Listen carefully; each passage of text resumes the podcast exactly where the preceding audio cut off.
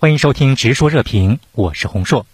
好，本期演播室我们邀请到了三位嘉宾来与我们共同在线解读，他们分别是清华大学战略与安全研究中心助理研究员孙成浩、香港大公报副总编辑周德武，以及华东师范大学俄罗斯与欧亚研究院副院长、副研究员万青松。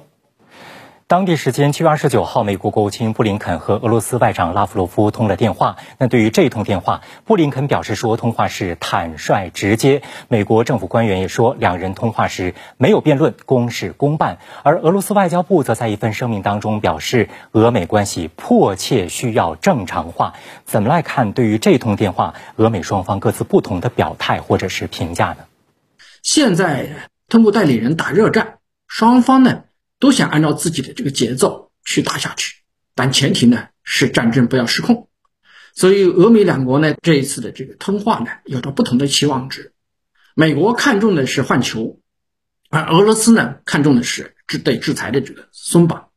所以两国外长呢借着这个换球的这个话题呢进行通话。乌克兰这个问题呢它是回避不了的。从某种意义上来讲，这一次通话它就是一次新的摸底，是各自。对乌克兰的这个危机的立场、决心和意志的一次再确认。那万先生，您觉得美俄在换球上达成共识的这个可能性有多大呢？啊，我个人觉得目前的这个交换条件呢，更多还是美国单方面的提出的。那么从目前这个俄方的表态来看，实际上我们很难说，在西方这种舆论的这种压力之下，俄罗斯就选择完全接受。呃，美方开出的这个条件，呃，实际上俄方也是在开出自己的这个条件呢。我觉得可能更多的还需要关注啊，这个背后的问题不仅仅是这个换球本身的这个博弈啊，而且是而是要关注啊，这个俄美借助这种接触的方式来恢复两国之间的这种沟通渠道，那么甚至是不排除为俄美领导人接下来的这个直接会谈来做一些铺垫啊。而且外界观察到，似乎美国在这件事儿上表现得更为积极主动一些。周先生，您有什么样的观察？美国急，但俄罗斯不急。然后美国急于把这个事儿捅到媒体上去，想给俄罗斯施加舆论的压力。大家都知道，中期选举马上就要来了。一方面，美国他不希望看到乌克兰局势急转直下，是吧？这个是对于拜登政府来讲无法承受的，所以要不断的卖武器给乌克兰续命。另一方面，要把美国公民呢带回家，是美国外交的一次胜利。那么，对争取呢你的选票是非常有好处的。所以，从这个意义上讲，美国的压力要比俄罗斯大。我们再来看俄罗斯啊，从美媒爆出这个换球的消息之后呢，一直到美俄外长通话来讨论这件事情，那俄罗斯方面呢都是比较低调的处理这件事，而且呢，拉夫罗夫也表示说，希望布林肯国务卿能够以安静外交的方式来恢复专业的对话，不要散播那些猜测性的消息。那万先生怎么来解读拉夫罗夫的这一番表态？就首先我们需要搞清楚这个什么是这个安静外交。那么我个人理解就是，俄美双方啊不打嘴炮，不在媒体上这个舆论造势。那么同时双方关起门来谈，包括可能这种交易啊，呃，我觉得这实际上是传递出了这个俄美关系深度的这个危机背景下，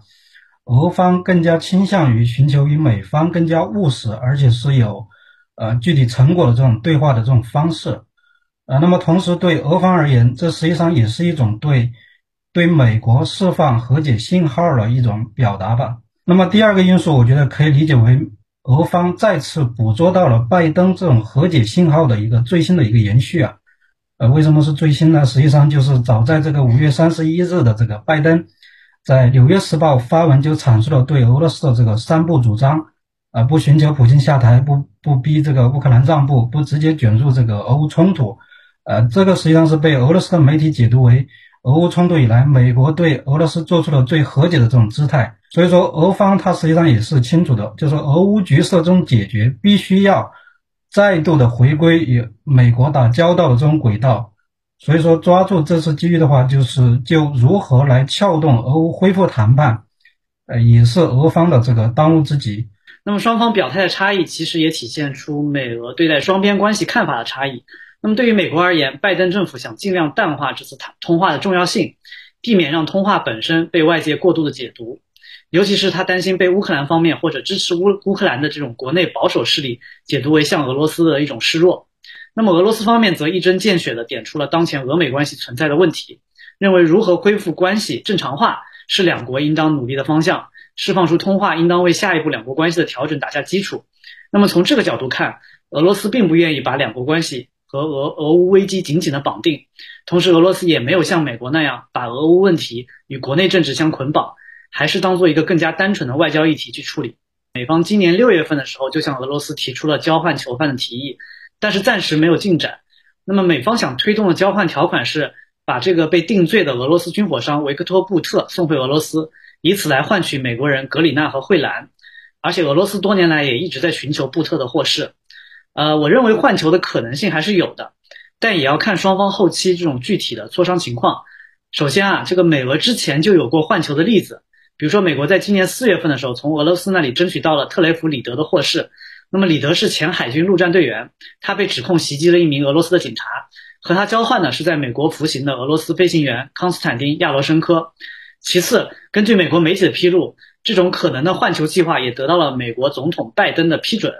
那么，他的支持压过了美国司法部的反对。所以，我觉得如果有总统层面的关注，后续相对会更容易推进有关的工作。最后，在俄乌危机升级这么长时间之后啊，我想美俄现在双方都想一定程度的去缓和双边的关系，但又找不到更好的议题去推进。换球这个事情，我觉得政治敏感度没有其他议题那么高，同时对于双方来说也比较容易去操作。如果双方确实有意缓和关系，我认为这是一个很好的切入口和台阶。好，今天的内容就讨论到这里，感谢您的收听，我们下期再见。